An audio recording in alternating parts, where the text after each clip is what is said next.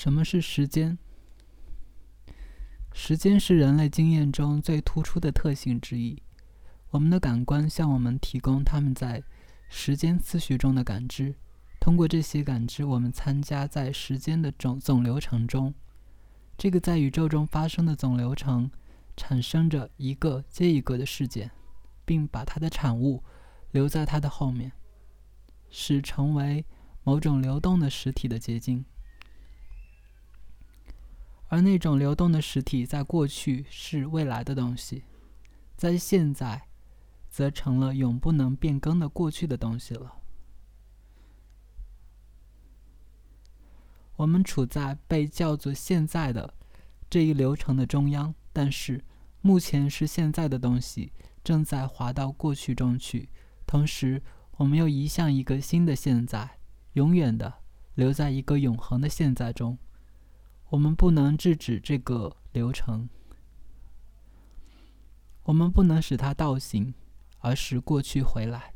它冷酷无情地载着我们前进，不让我们停息一下。企图把时间的这种心理学描述翻译为数学方程语言的数学家，发现自己面对着一个不容易的任务。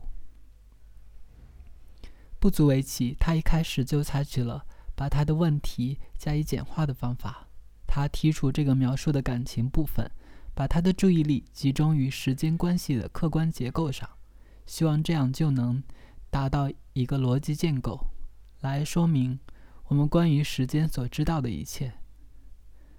那么，我们关于时间所感到的一切，就应该可以解释为一个有情感的机体对于一个具有那些特性的物理结构的反应了。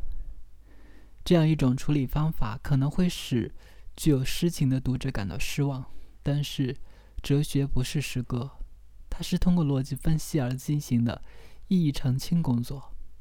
图像语言在他那里是没有位置的。第一件事，数学家关心的是是时间的计量标准。我们认为时间是由一种均匀的流程所进行的过程，它不依赖于我们的观察。它不依赖于我们观察中的随着我们对于我们的经验内容所做的情感上的注意而变动的主观维度、主观速度。啊，我再读一遍这句话。它不依赖于我们观察中的随着我们对于我们的经验内容所做的情感上的注意而变动的主观速度。均匀性意味着一种良。量度的存在，即有一种相等性的计量存在。我们比较着连续的时间间隔，并有办法说出在什么时候它们是同样长度的。这些办法是什么呢？我们用标准钟校正我们所带的表，标准标准钟则又由天文学家来校正。天文学家用恒星来校正它的标准钟。由于恒星的运动是地球转动的印象，因此我们用来作作为我们的标准实际的乃是转动着的地球。那么我们怎么知道转动着的地球是一个可靠的时钟呢？其实说，怎么知道地球所记录的是严格的均匀的时间呢？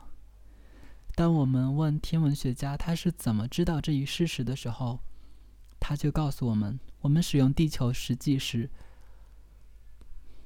必须十分谨慎。如果我们把太阳的某一次上中天，也就是通过天顶的时候，到下一次上中天这一段时间，即是从一个中午到下一个中午算作一天，我们就不会达到一种均匀的时间。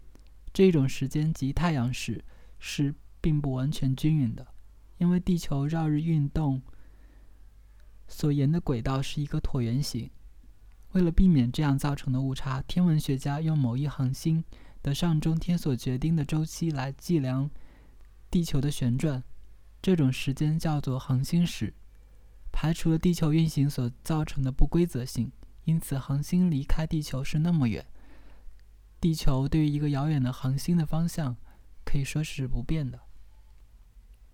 那么，天文学家又怎么能知道恒星时是真正均匀的呢？当我们问他时，他会回答：“严格说来，就是恒星时也不是完全均匀的，因为地球的自转轴并不老是保持着同一方向，而是摆动的，即有点像转动着的陀螺的摆动那样，微微摇摆的。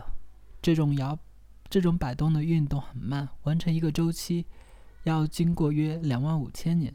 因此，天文学家称为均匀时间的东西是一种不能直接观察的东西，他得用他的数学方程式表达出来。它的结果则将表现为他对于观察所得的数字所做的某些校正。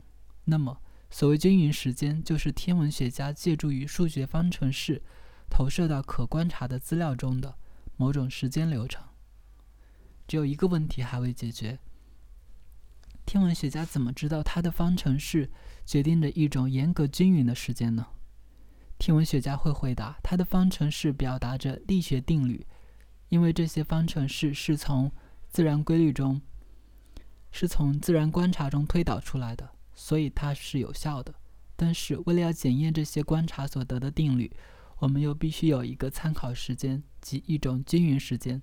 根据这种时间，我们才能发现某一均运动是否均匀，否则我们就无法知道力学定律是否为真。于是，我们达到了一个循环论证。为了要知道均匀时间，我们必须知道力学定律；为了要知道力学定律，我们又必须知道均匀时间。只有一条出路可以避免这种恶性循环：不把均匀时间问题视为一个认识问题，而是视为一个定义问题。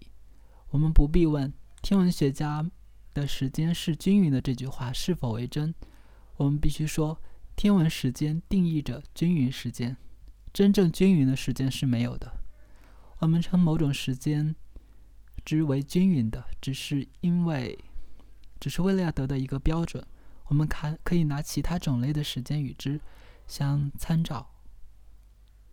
这一分析就像我们在前面解决了空间测量问题一样，解决了时间计量问题。我们说过，空间的一致性是一个定义问题。同样的，我们现在说时间的一致性也是定义问题。我们不能直接比较。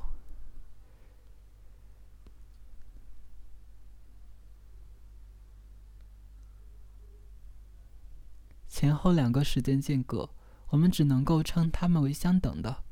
力学定律所提供的只是均匀时间的一个同格定义而已。这个结论必然的结果是时间的相对性，用任何均匀性的定义都可以。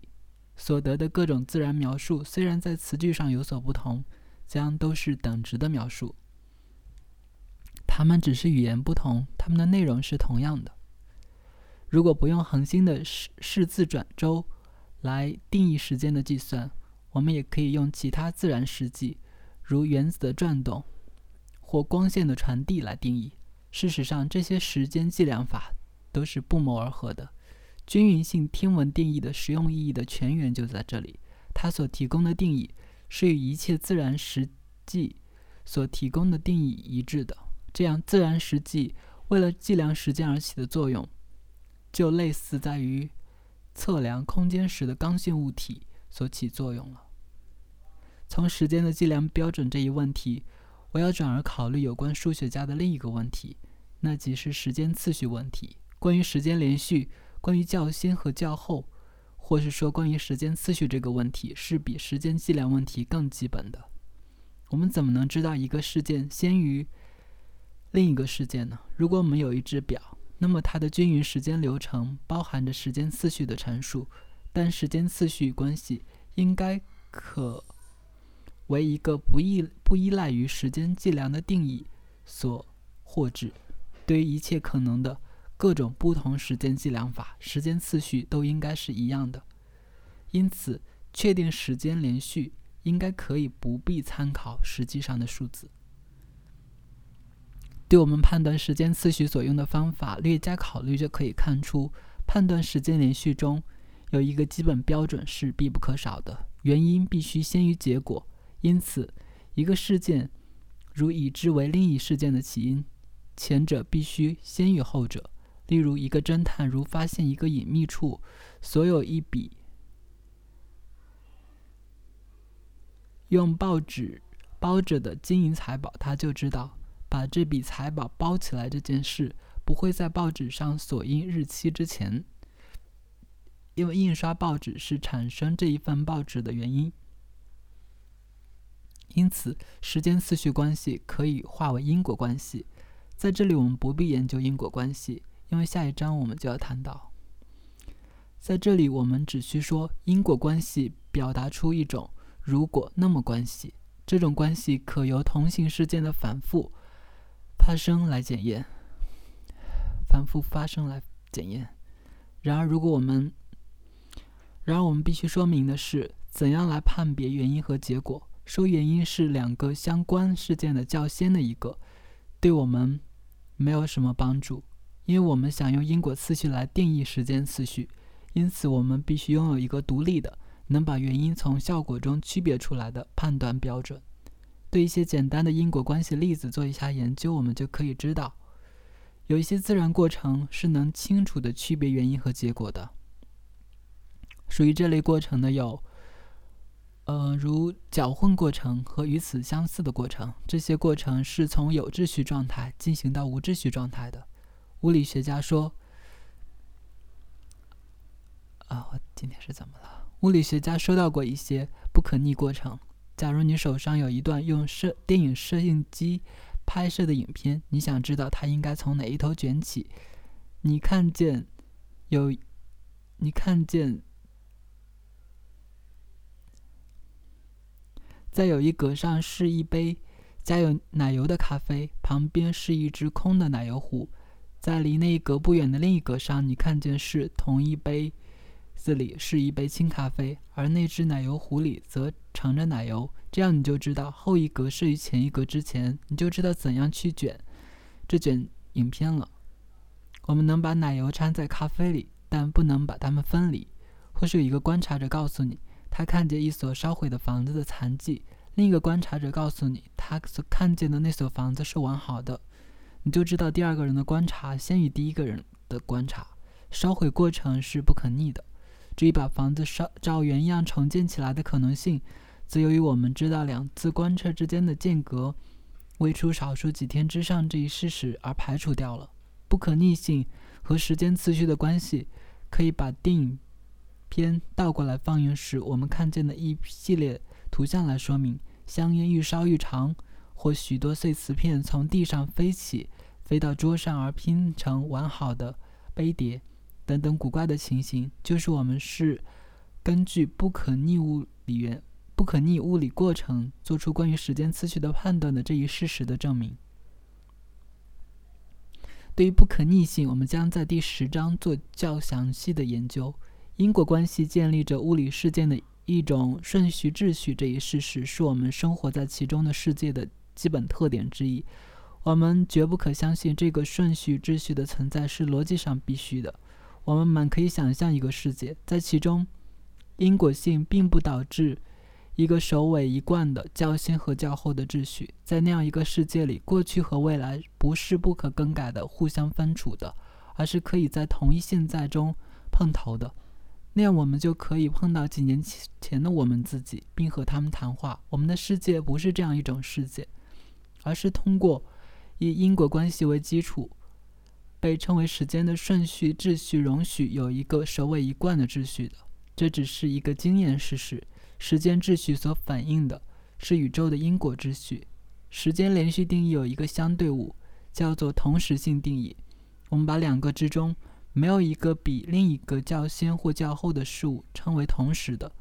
当分处两，当分处相隔遥远两地的事件相比较时，同时性问题会导致奇特的结果。这是一个经过爱因斯坦的分析而著名的问题。当我们要想知道远处一个事件的发生时间时，我们可以使用能把事件发生的信息传递给我们的信号。但是，由于信号走完它的路程是需要一段时间的，那么信号到达我们所处地点的时刻，是并不与我们所要确定的发生时间相一致的。通过时声音信号的使用，这个事实是为人熟知的。当我们听见雷声时，离它在远处云里发生的时间已过去几秒钟了。闪电所产生的光线走得快得多，所以看到闪光的那一时刻，就实用目的来说。可以说与闪电在云端发生的时刻是一致的。然而，为了要做更精密的计量，用闪电所做的时间确定与雷声所做的时间确定是同行的。因此，我们必须把光线经云端传递到我们眼睛所需的一段时间考虑进去。如果我们知道光速和所经的距离，光线传递的时间是很容易计算出来的。问题在于怎么计量光速。为了要计量出速度，我们必须从一个地点送出一道光线，使达到远处的一个地点，观察出发时间和到达时间，这样来确定光线的传递时间。再把这段时间除以所历长度，我们就获得了速度。但是要计量出发时间和到达时间，我们必须有两个时针，因为这两次计量是在两个不同的空间地点上进行的。这两个时针。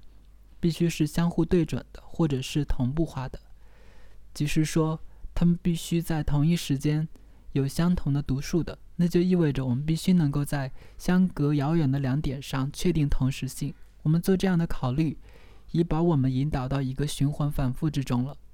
我们要想计量同时性，接着发现我们为了要做这种计量，必须知道光的速度。接着我们又看到，为了要计量光速，我们必须首先确知同时性。如果我们能用一个时针就计量出光速，那就可以找到出路了。例如，我们如果不必在相隔遥远的地点计量光线信号到达的时刻，而用一个镜面把光线反射回来，而回到出发地点来，那样光线来回所耗的时间间隔，可以单用一个时针就计量出来。为了要确定光速。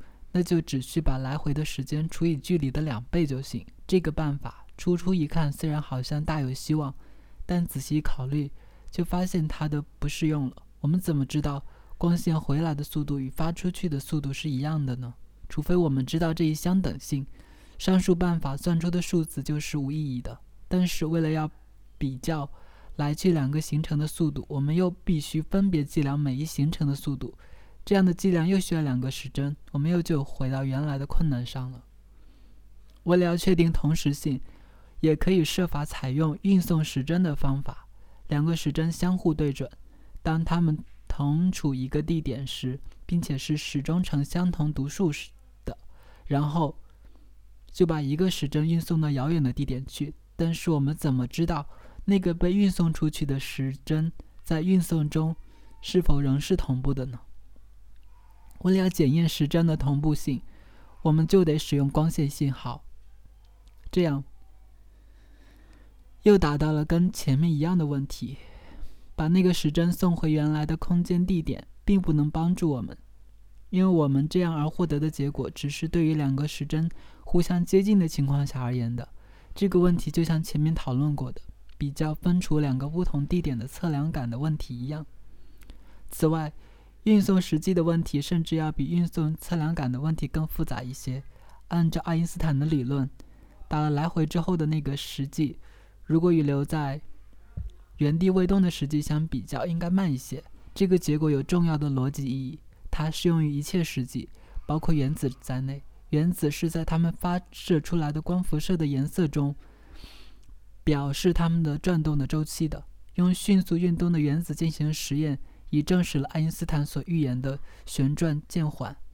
由于有生命的机体是由原子组成的，原子行为中任何变缓必定会表现为有机体必然要遭受的衰老过程的缓慢。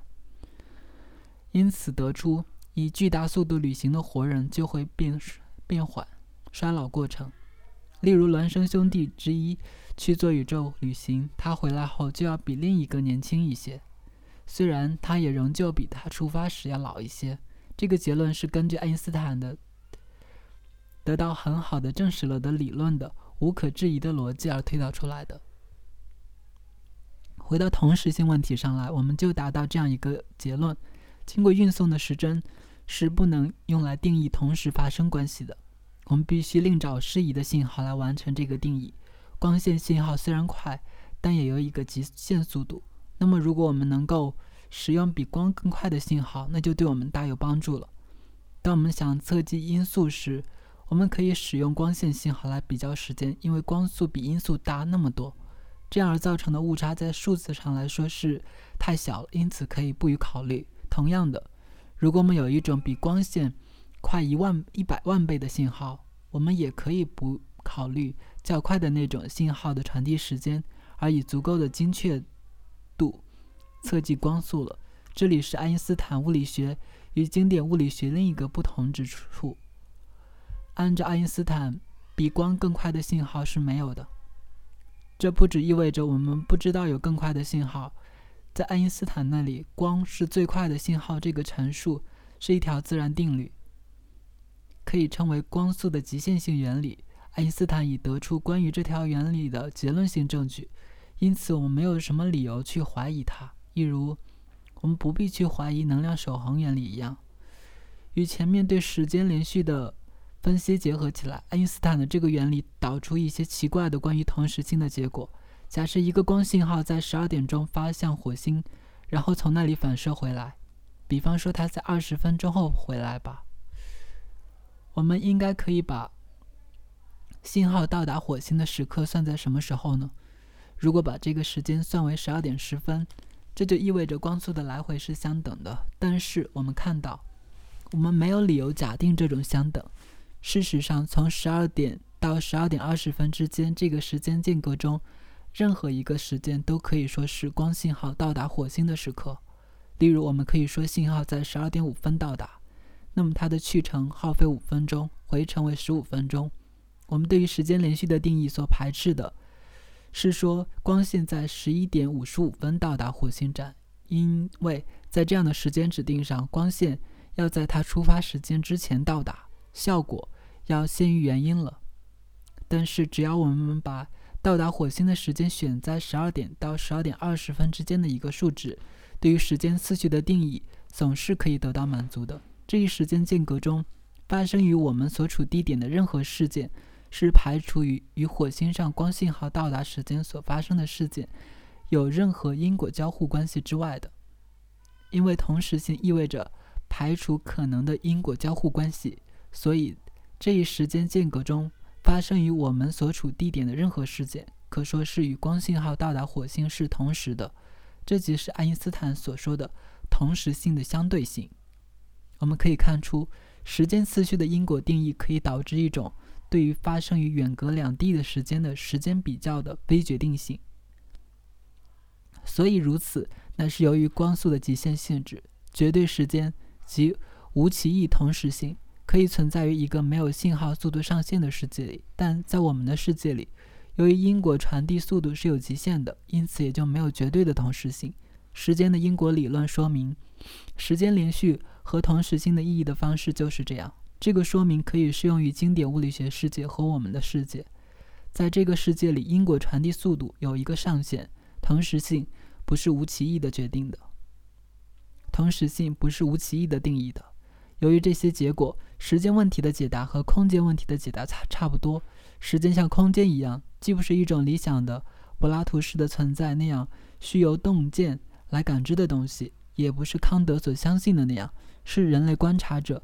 加在世界上的一种主观秩序形式，人类思维是能够想象不同的时间次序体系的。在这些体系中，经典物理学时间就是一种，爱因斯坦时间及其因果传递速度极限是以另一种。在这许多的可能体系中，选择对我们世界有效的时间次序是一个经验问题。时间次序表示着、表述着我们生活于其中的宇宙的一种普遍属性。时间是实在的，一如说空间是实在的意义一样。我们关于时间的知识，并不是先天的，而是观察的结果。实际的时间结构的决定，乃是物理学的一章。这就是时间哲学的结论。同时性的相对性看来虽然是那么惊人，但这是合乎逻辑的，而且可以得到视觉化的。在一个因果传递的限制显得更为明显的世界里。爱因斯坦的见解的奇特性就会消失。与火星联系的无线电话建立起来以后，电话去问一个问题，得等候二十分钟才能接到回答。我们就会习惯这种同时性的相对性了，我们就会把它看作是十分自然的。一如我们今天把地球表面划分许多不同时区的不同标准时间之被视为十分合乎情理一样。如果有一天行星间的旅行实现了，从长途旅行中回来的人的衰老过程已经变慢，年龄要比本来与他同岁的人小了，这也将显得是司空见惯的了。科学家由抽象推理所获得的最初接触时需要人放弃传统信仰的那些结论，对以后的世代常常会成为熟悉的习惯的。科学分析导致到对时间做出与日常生活中的时间经验大为不同的解释。我们感到的是一种时间流程的东西被揭示出来，原来就是构成这个世界的因果过程。这种因果流的结构已被发现，它的性质要比在直接观察中看到的时间所显示的复杂的多。有一天，征服了行星间距离之后，日常生活中的时间将变得像今天理论科学中的时间一样复杂。不错，为了进行逻辑分析，科学需与感性内容分离开。但是，科学正在创造新的可能，这些可能有一天也会使我们惊艳到从前从未惊艳到的感情。这一章结束，有没有很很说的很透彻？可以说是一个很好的科幻小说的素材。实际上，也有人这么做了。